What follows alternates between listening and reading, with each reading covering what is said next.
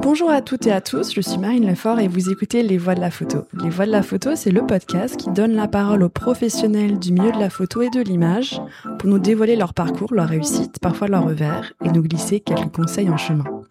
Aujourd'hui, je suis avec euh, Guillaume euh, Geneste, Guillaume, tu es un grand tireur et tu vis à Paris.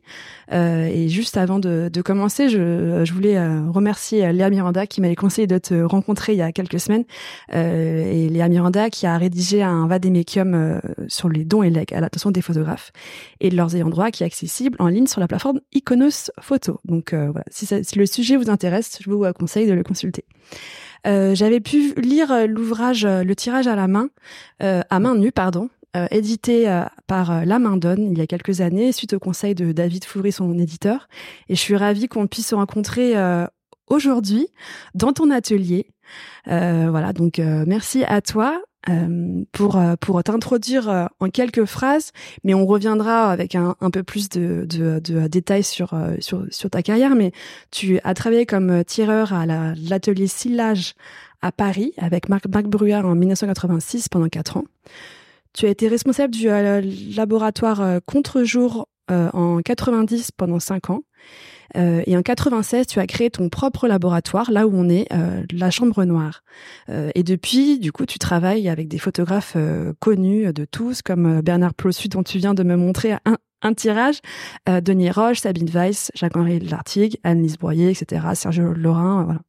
Euh, pour commencer notre entretien, euh, est-ce que tu pourrais euh, te présenter et, revenir aussi sur l'environnement dans lequel tu as grandi Est-ce que dans ton entourage, il y avait des personnes en lien avec l'art et la culture, l'image en général? Non, pas vraiment. Mes parents travaillaient tous les deux dans une compagnie d'assurance. Euh, moi, ma passion pour la photographie, c'est toujours difficile de dire euh, comment elle est née exactement, mais euh, je suis passé par une maison des jeunes et de la culture à Agnières. Voilà, j'ai un homme qui a, qui, a, qui a, compté pour moi, qui s'appelle Monsieur Johnson, qui animait le laboratoire et qui m'a permis de voir ma première photo reproduite dans un dans un livre. Ça, ça a été un grand moment pour moi. Donc j'avais 17 ans. 17-18 ans par là. Et ça, ça a été un moment important. Je crois qu'il y a des, des, des, gens clés dans, dans, la vie.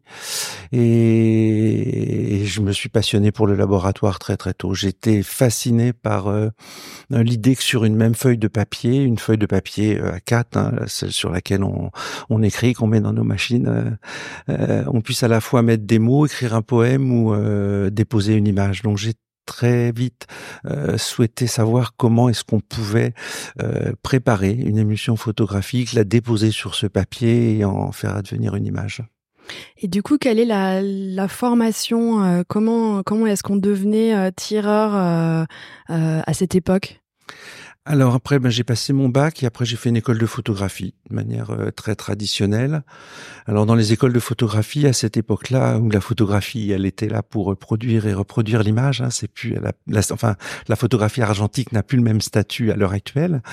Euh, on apprenait à tirer, mais on vous apprenait surtout à, à, réaliser de bons négatifs, à faire de bons négatifs, une bonne exposition, qu'ensuite ça soit facile à tirer. On vous apprenait pas dans une école de photographie euh, attiré d'après tous les négatifs possibles et imaginables, sous-exposés, surdéveloppés, sous-développés, sous-exposés, tout.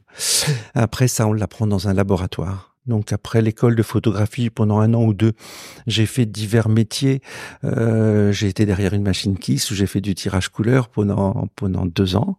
Et puis après j'ai rencontré Marc Bruat qui était à l'atelier sillage. Et là j'ai été passionné de travailler avec lui pendant pendant ces, ces cinq années. Et du coup, euh, pourquoi avoir choisi d'aller chez Contre-jour et qu'est-ce qui était différent un petit peu pour euh, resituer les, différents laboratoires dans lesquels tu as travaillé?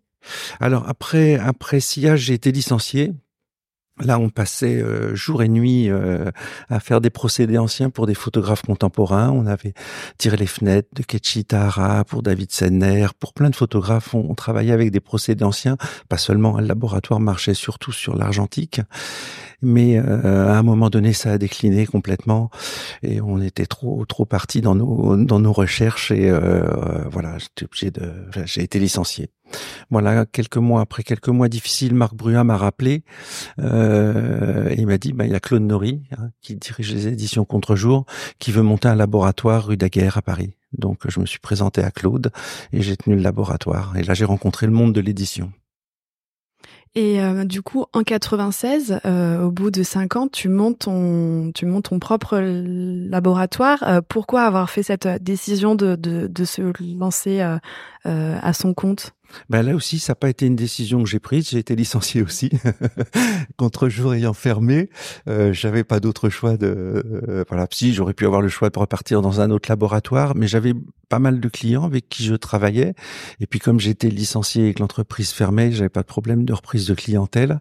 Donc du coup, j'ai monté mon propre laboratoire plein de photographes mieux encouragés. Pierre Devin du Centre régional de la photographie Nord-Pas-de-Calais m'a tout de suite donné plusieurs commandes, le ministère, euh, Bernard Plessu, et puis j'ai démarré comme ça. Et euh, comment t'as fait pour démarrer? Enfin, de quoi, de qui tu t'es entouré? Enfin voilà, enfin comment comment comment est-ce qu'on fait pour euh, créer son laboratoire de façon assez pratique? Enfin voilà, tu avais déjà cette expérience, même cette double expérience. Mais comment s'est passé le, le, les débuts ah, C'était très simple. Comme j'avais des clients, j'avais des mm. commandes. Hein, c'est ce que je, je, mm. je, viens de te dire. Mais euh, donc j'ai acheté un agrandisseur. C'est très vite fait. Hein, il, suffit, il, suffisait de trouver ce lieu, dans ce lieu dans lequel je suis toujours à l'heure actuelle, et puis d'installer une cloison, des rideaux, euh, des bacs, euh, un agrandisseur. Et j'ai démarré comme ça. Pendant euh, six mois, un an, je me suis pas fait de salaire et tout ce que je gagnais, parce que le laboratoire m'a marché très bien dès le début, je, je l'investissais dans le laboratoire. Et t'étais tout seul au début? Euh, Non, j'étais avec une personne avec qui on a pris, euh, qui a pris un autre chemin à ce moment-là, euh, environ six mois, six mois après. Et après, j'ai commencé à, à, travailler avec d'autres personnes. J'ai eu des apprentis. Et puis la réelle rencontre que j'ai faite, c'est au moment du numérique, euh, trois ans après, avec Guillaume Fleureau, avec qui je travaille toujours. Et donc tu me disais que aujourd'hui vous êtes vous êtes trois. Qui est cette troisième personne? Alors la troisième personne, c'est mhm. ma fille. Elle nous a rejoint depuis euh, depuis deux ans maintenant, et on est trois euh, trois salaires fixes. Voilà, c'est important de le dire. C'est une économie qui euh, euh qui tourne avec la photo, avec de la photographie d'auteur principalement. Et j'aimerais qu'on euh, revienne avec, euh, de façon assez aussi pratique et opérationnelle, comment comment se passent les étapes, euh, enfin quelles sont les étapes, pardon, depuis la prise de contact avec un photographe jusqu'à la remise en main propre du tirage. Voilà, j'imagine que que pour chaque photographe c'est à chaque fois une rencontre qui va être différente, mais est-ce qu'avec peut-être un exemple ou deux, on pourrait voilà se rendre compte des étapes de ton côté? Oui, ça dépend des photographes. Si ce sont des photographes déjà qui sont installés, hein, qui sont euh, connus. Donc là, la démarche, elle est simple. Hein. il faut aller voir les, les livres qu'ils ont fait, les expositions qu'ils ont fait, et puis euh, et puis après tirer leurs images et voir avec eux si ça colle. On on, on doit se rattacher à quelque chose d'existant. Je vais vous prendre l'exemple par exemple de Sabine Weiss euh, où j'ai travaillé pendant six ans avec elle. Elle avait 90 ans quand elle est venue au laboratoire et euh, bah là euh, on comprend bien qu'elle savait déjà ce qu'elle voulait en tirage. Donc c'était à moi de de coller à ce qu'elle souhaitait. Puis un, un deuxième cas de figure c'est ceux des jeunes photographes qui viennent. Et là, c'est un cas de figure qui se présente un peu plus souvent maintenant, et c'est mon avancée en âge qui, fait ça aussi, et euh, où il demande conseil. Ce que je retiens de tout ça, de toutes ces expériences que j'ai avec les photographes, c'est que un photographe qui soit finalement jeune, hésitant, timide ou euh, très connu, très expérimenté, sachant exactement ce qu'il veut, tous les photographes, je crois, savent ce qu'ils veulent. Euh, en tout cas, les bons photographes, ils le savent même très très tôt. Ils ont des difficultés à, à le dire avec des mots. Bon, j'aime bien ce terme aussi, euh, comme le dit Thomas Consani, d'accoucheur en... pour accompagner quelqu'un. Il y, y a une notion de, de difficulté de, de leur faire dire avec les mots ce qu'ils veulent exprimer. Voilà. Et on met à peu près combien de temps pour faire un tirage? Enfin, J'imagine voilà que ça, ça dépend, mais euh, euh, est-ce qu'il y a des tirages qui sont refaits plusieurs fois? Enfin voilà, faire un petit peu aussi montrer. Oui, il y a plein de cas de figure, bien sûr, mais on fait une dizaine de ça n'a pas vraiment changé depuis depuis plus depuis le début depuis Picto hein, on fait entre 8 et 10 tirages d'exposition corrects par jour en argentique. En numérique c'est une autre un autre rapport au temps. Donc mais au final si on regarde une exposition de 50 100 tirages le temps qu'on y a passé ça revient finalement assez au même c'est à peu près une dizaine de tirages par jour. Après, ça dépend des formats, bien sûr. En argentique, c'est scindé en deux. Il y a le tirage qui va jusqu'au format 50-60 parce que c'est celui qui implique la taille de, nos cuvettes. Et après, il y a le tirage au mètre carré où là, bien évidemment, c'est plus difficile de faire une dizaine de tirages par jour, mais euh, ça tourne autour de ça. Voilà. Et avant qu'on enregistre, euh, on parlait du lien avec les photographes ou alors avec euh, les ayants droit ou les voilà les personnes qui peuvent avoir les droits.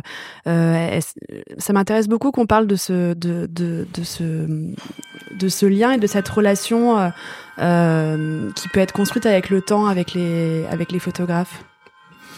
Oui, ben on peut prendre l'exemple de. Alors là, ce que vous entendez, c'est la, la porte, le carillon. Hein. On entend ça plusieurs. Voilà ma fille. Bonjour. Chloé. Euh, oui, j'ai rencontré Bernard. Il était déjà, euh, il avait déjà fait plusieurs livres, plusieurs expositions. Donc je m'inscrivais dans une Bernard Possu, oui, euh, dans une photographie qui était douce, pleine de, de valeurs de gris. Et je me suis inscrit directement dans cette dans cette couleur-là de tirage. On parle de couleur hein, en noir et blanc, c'est-à-dire c'est plus joli que le mot rendu.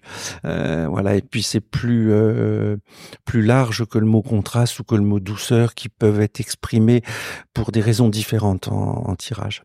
J'amène très souvent le photographe avec Bernard, c'était assez simple parce qu'il est poète, donc euh, il a toujours des mots qui sont des mots d'ordre sensoriel ou des descriptions qui sont euh, à l'aube en Espagne ou fin de journée euh, dans le nord de la France ou plein soleil à midi. Donc des, mmh. des, des choses qui, des mots qui traduisent déjà la couleur que je vais donner au tirage.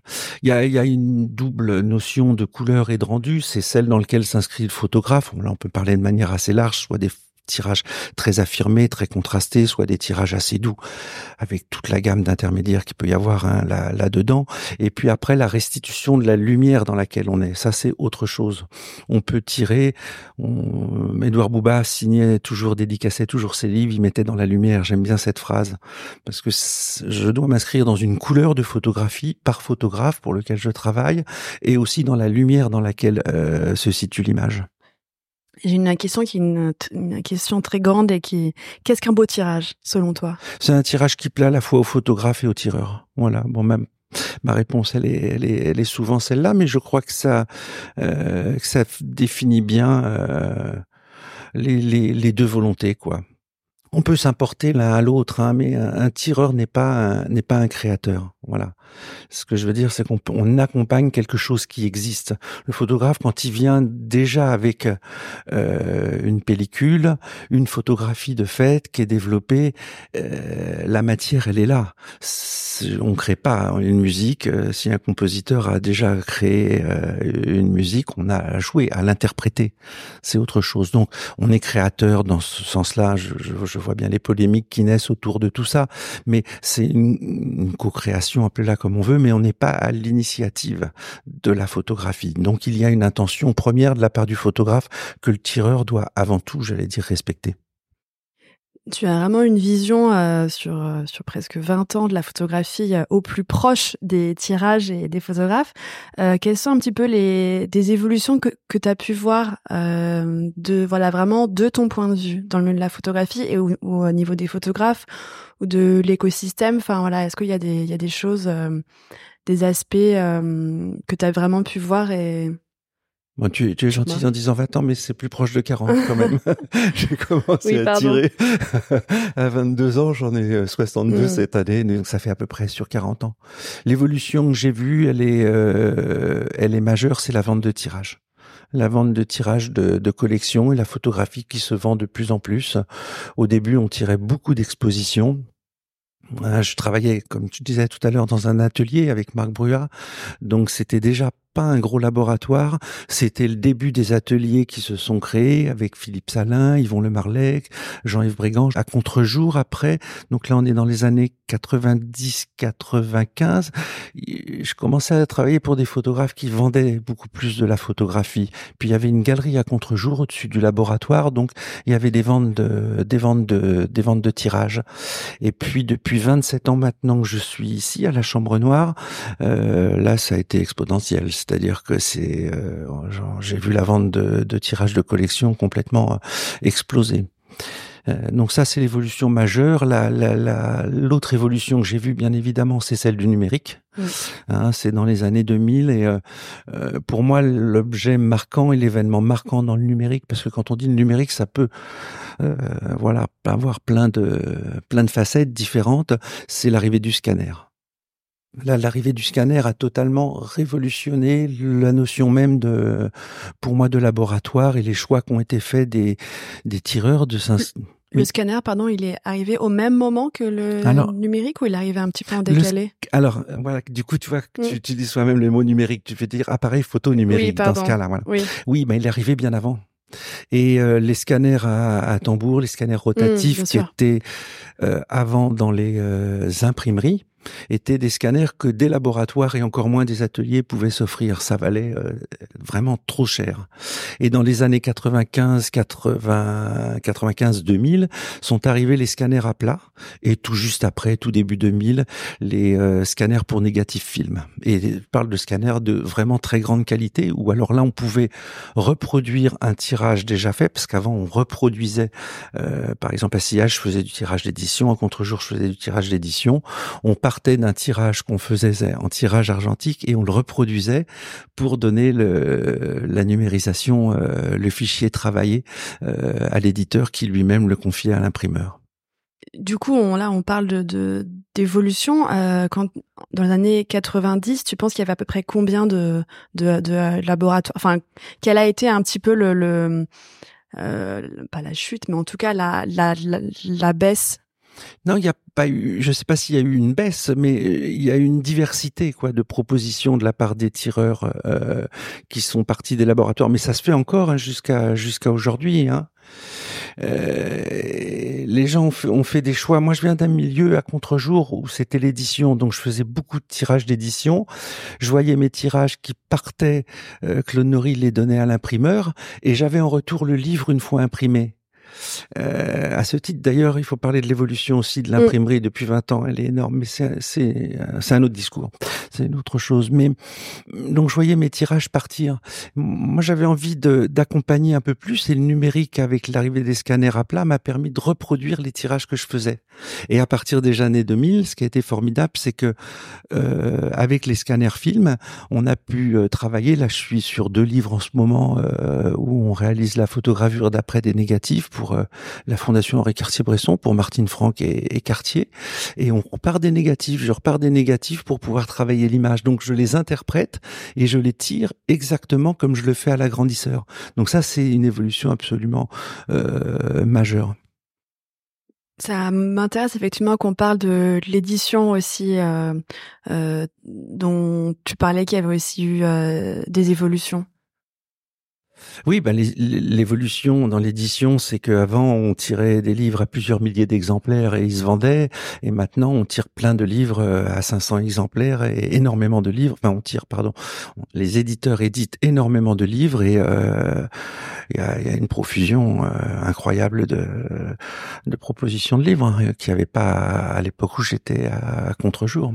Le livre avant, c'était euh, pour un photographe, ce qu'il faut voir, c'est que le livre, c'était, euh, c'était le Graal, c'était une réussite, c'était voir ces images reproduites. Ils étaient photographes pendant des années. Je crois que Sabine Vest, je voudrais pas dire de bêtises, mais que ça soit Sabine Vest, Douaneau et autres, ils ont pas vu leurs livres, leurs photos reproduites, en tout cas dans un livre, hein, pas dans des magazines, bien sûr, parce que là, ils travaillaient, mais dans, dans un livre avant 40 ou 50 ans. Maintenant, euh, on voit plein de jeunes photographes qui sortent d'une école de photo ou d'école d'art et qui fabrique un livre, où les images maintenant elles n'existent plus, pour certaines en tout cas, et une grande partie même que dans le livre. Elles sont même plus exposées. Avant, les, images qui étaient reproduites dans des livres, c'était des images qui étaient exposées, qui étaient montrées. Oui, en fait, on, revient sur une matérialité. Enfin, vu que on a peut-être un peu plus de numérique et le livre permet de de garder un objet. Euh, oui, puis je crois que financièrement, là, faudrait demander euh, à des éditeurs comme euh, mm. Patrick Lebescon, David Fourré, mais la fabrication d'un livre coûte quand même moins cher à l'heure mm. actuelle, même si elle coûte cher, qu'il y, a, qu'il y a 30 ans ou 40 ans. Oui, c'est sûr. Maintenant, on peut éditer son livre, auto oui, avec l'édition numérique encore plus, bien sûr. Euh, une, j'ai une, une, une question que j'aime bien poser, mais qui du coup dans le contexte d'un euh, laboratoire n'est pas si simple parce qu'on est on est autour de comment dire c'est très chimique c'est très scientifique aussi euh, avec euh, tous ces, ces liquides ces bains etc mais l'aspect écologique de ton métier quelles sont un petit peu les les, les réflexions que que tu peux avoir ou que tes collègues confrères peuvent avoir bah, le côté chimique, si on le prend du côté de l'argentique, il, oui, oui, pardon, j'avais l'argentique en tête. Oui, il est totalement terminé. C'est-à-dire que maintenant, il n'y a plus de labo qui, euh, il, y a, il, y a, très peu de chimie ici. Il existe la chimie couleur, mais en chimie noir et blanc. En chimie noir et blanc, par contre, il y a très peu de, de labos qui en, qui en font. Donc, euh, sur un plan écologique, ça, ça s'est restreint. Non, le problème, c'est plutôt les cartouches d'encre.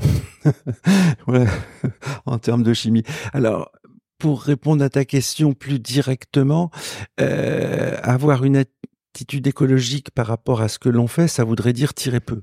Or, pour mm. moi, tirer peu, c'est l'inverse exact de ce que je fais.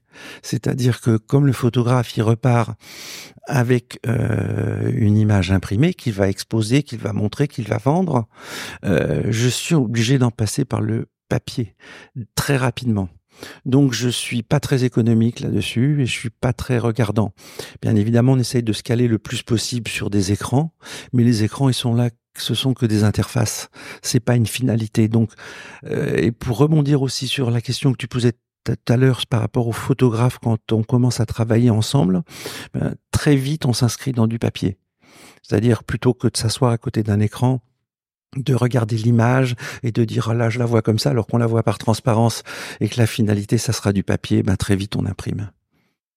Donc euh, bon je fais attention à pas trop imprimer mais je peux pas me l'interdire voilà Non, mais effectivement, j'avais en tête qu'il y avait encore qui euh, qui a resté plus de plus de bains euh, un petit peu plus chimiques. Donc euh...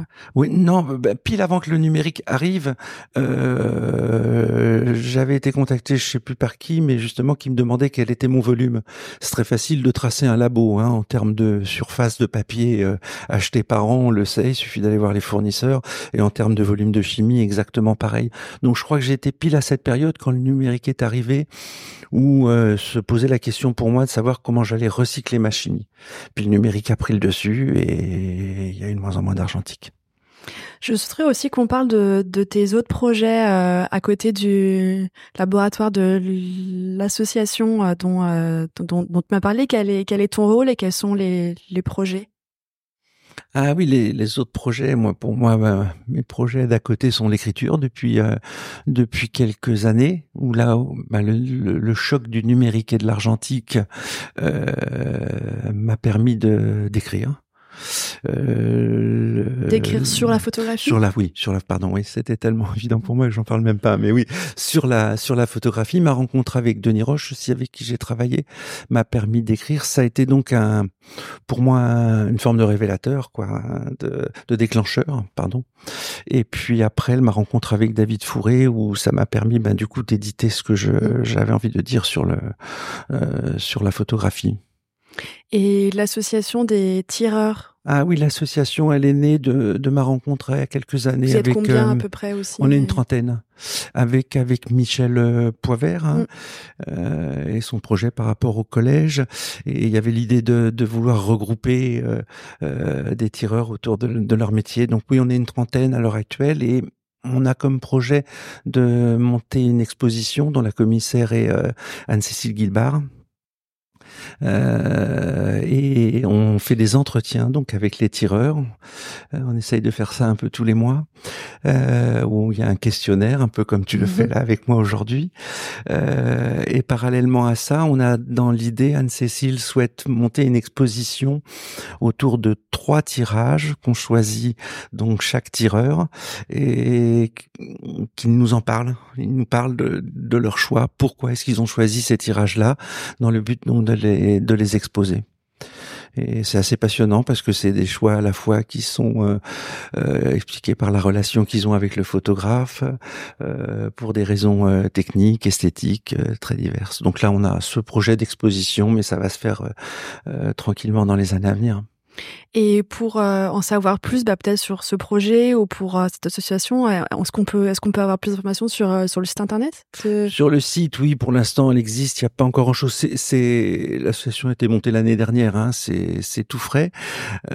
donc il y a Linda Garcia Dornano qui est avec nous et Philippe Guilvar qui est tireur. On a monté l'association donc à, à non, il y aura plus d'informations sûrement quand l'exposition sera sera montée remonter non, mais super, je pense que ça peut intéresser pas mal de, de personnes d'en savoir plus et toutes ces questions, euh, je pense. Euh, oui, ce que j'ai pas dit, c'est que l'exposition, comme la conçoit Anne-Cécile, euh, c'est donc de montrer les trois photos encadrées euh, par, par tireurs. Donc, ça serait une exposition de tirage, annoncée exactement comme ça, et d'avoir, de recueillir donc la parole des, des tireurs et de pouvoir l'écouter. Chacun pourrait l'écouter devant ces trois photographies. Non mais moi je trouve ça. Enfin voilà, moi je, j'aime aussi beaucoup l'idée d'avoir du son euh, avec, euh, des images, mmh. donc mmh. Euh, avec la avec, voilà avoir une mmh. voix et en tout cas de de pouvoir parce que quand on parle de photographie, on, on parle aussi de, de personnes derrière, de enfin matérialité et de relations. Donc donc j'ai hâte. j'ai hâte d'en savoir plus. De voir et d'écouter ça. Exactement. ma dernière question est est-ce que tu aurais des conseils pour des personnes qui souhaiteraient euh, tu nous as donné un petit peu au fil de l'eau, mais qui souhaiterait euh, faire des tirages ou en tant que photographe ou, euh, ou en tant que tireur. Voilà, est-ce que tu aurais, là on est en 2024, des, des, des, des, conseils, mais très généraux, très pratiques, voilà. Maintenant, un jeune qui veut devenir tireur, euh, avant, il conseillait de rentrer dans un grand labo et puis de, faire du tirage en grande quantité. Euh, maintenant, je le vois bien avec la formation de ma fille, la Chloé, c'est qu'elle apprend le tirage, elle apprend le tirage noir et blanc, mais aussi bien en argentique euh, qu'en numérique. Alors c'est compliqué, je crois que les tireurs de demain seront des euh, des gens qui viendront de milieux très très différents. On parlait de la photogravure euh, tout à l'heure, euh, les laboratoires se mélangent à l'heure actuelle. Ils travaillent pour des artistes, ils viennent du monde de l'imprimerie, d'autres viennent du monde du laboratoire pur c'est compliqué, donc il y aura à mon avis euh, plein de plein d'entrées différentes pour pouvoir apprendre le tirage. Bien sûr, on apprend toujours le tirage euh, dans les écoles de photographie, mais on apprend surtout la retouche en numérique. Nous on fait pas de retouche ou très très peu. Par exemple, on fait vraiment du tirage et puis euh, pour des jeunes photographes, bon ben je crois que maintenant les procédés euh, alternatifs en T numérique euh, font qu'ils sont nombreux à les pratiquer. Je pense qu'il doit y avoir des, j'imagine, en tout cas des, des regroupements de d'artistes autour de ces procédés. Il y avait Martin Beaugraine là qui donnait un stage mixte à l'atelier Saint-Cyprien à Toulouse. Il donne là de très très très bons stages. Ils font venir vraiment des bons intervenants et il, il a il enseignait les techniques mixtes, aussi bien argentiques que numériques. Parfait. Et eh ben merci beaucoup Guillaume. Merci pour ce moment et pour cette visite et cette rencontre. Merci bien. Au revoir. Au revoir. Merci d'avoir écouté Les Voix de la photo. Pour faire connaître le podcast à plus de monde, je vous invite à laisser un commentaire et 5 étoiles sur Apple Podcast. Si vous voulez me faire part de vos remarques, m'indiquer des personnes que vous souhaitez entendre ou en savoir plus, vous pouvez me suivre sur les réseaux sociaux, sur Instagram, LinkedIn et Facebook. À très bientôt!